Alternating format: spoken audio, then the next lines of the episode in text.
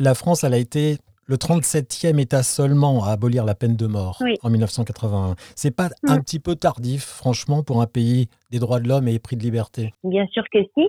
La guillotine, euh, c'est la mm. machine qui coupe la tête du roi. Et dans l'inconscient collectif, je suis persuadée euh, que le fait de d'abolir c'est quand même une il y a, y, a, y a, ce fond d'angoisse du retour de la monarchie. Parce que euh, tout le 19e siècle déjà est extrêmement marqué par ça hein, par les va-et-vient euh, des régimes. Et, euh, et, finalement la troisième république est là presque par hasard. Donc ça, ça, se joue un peu sur un coup de pied. L'abolition a failli avoir lieu en entre 1906 et 1908 et là-dessus, il y a euh, ce qu'on appelle l'affaire Soleillant, en fait. Donc, euh, bon, ben, un homme euh, qui, qui, tue après l'avoir violé une, une, une, petite fille de 12 ans.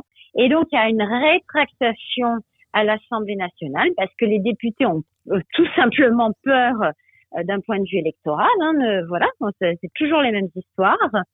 Et l'abolition ne passe pas.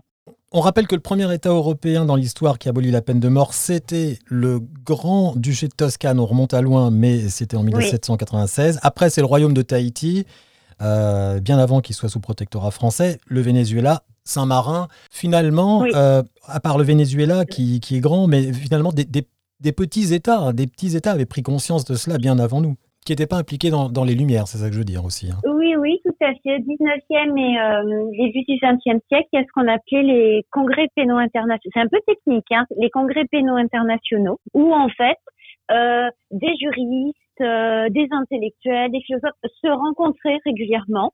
Mhm. et euh, parlaient de toutes les questions pénales, et donc notamment de la peine de mort. Et il se dégage qu'effectivement, les petits États ont plus de facilité à abolir que les grands. Et mais vous avez absolument raison et c'est étonnant parce que je pense que vous êtes une des premières personnes à m'en faire part. Quel message on peut porter aujourd'hui envers ceux qui euh, finalement se font encore euh, euh, les, promoteurs de l'exécution capitale? La voix de la France, la voix de l'Europe face à ces promoteurs comme l'Iran, la Chine et d'autres. Oui, tout à fait. Ils sont très prosélytes. Hein. Il y a une politique de l'Union européenne extrêmement prosélyte sur ce sujet.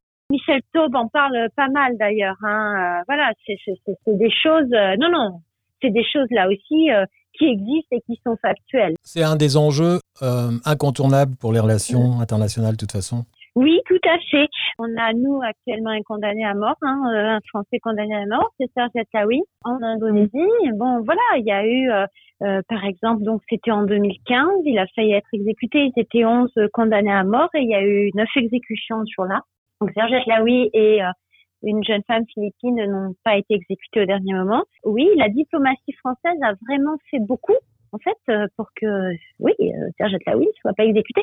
Il est évident que le Quai d'Orsay a énormément, a énormément fait, oui. C'était Marie Bardio-Vallente, historienne et combattante pour l'abolition universelle de la peine de mort. Je vous rappelle qu'en 2021, nous fêtons le 40e anniversaire de l'abolition de la peine capitale en France.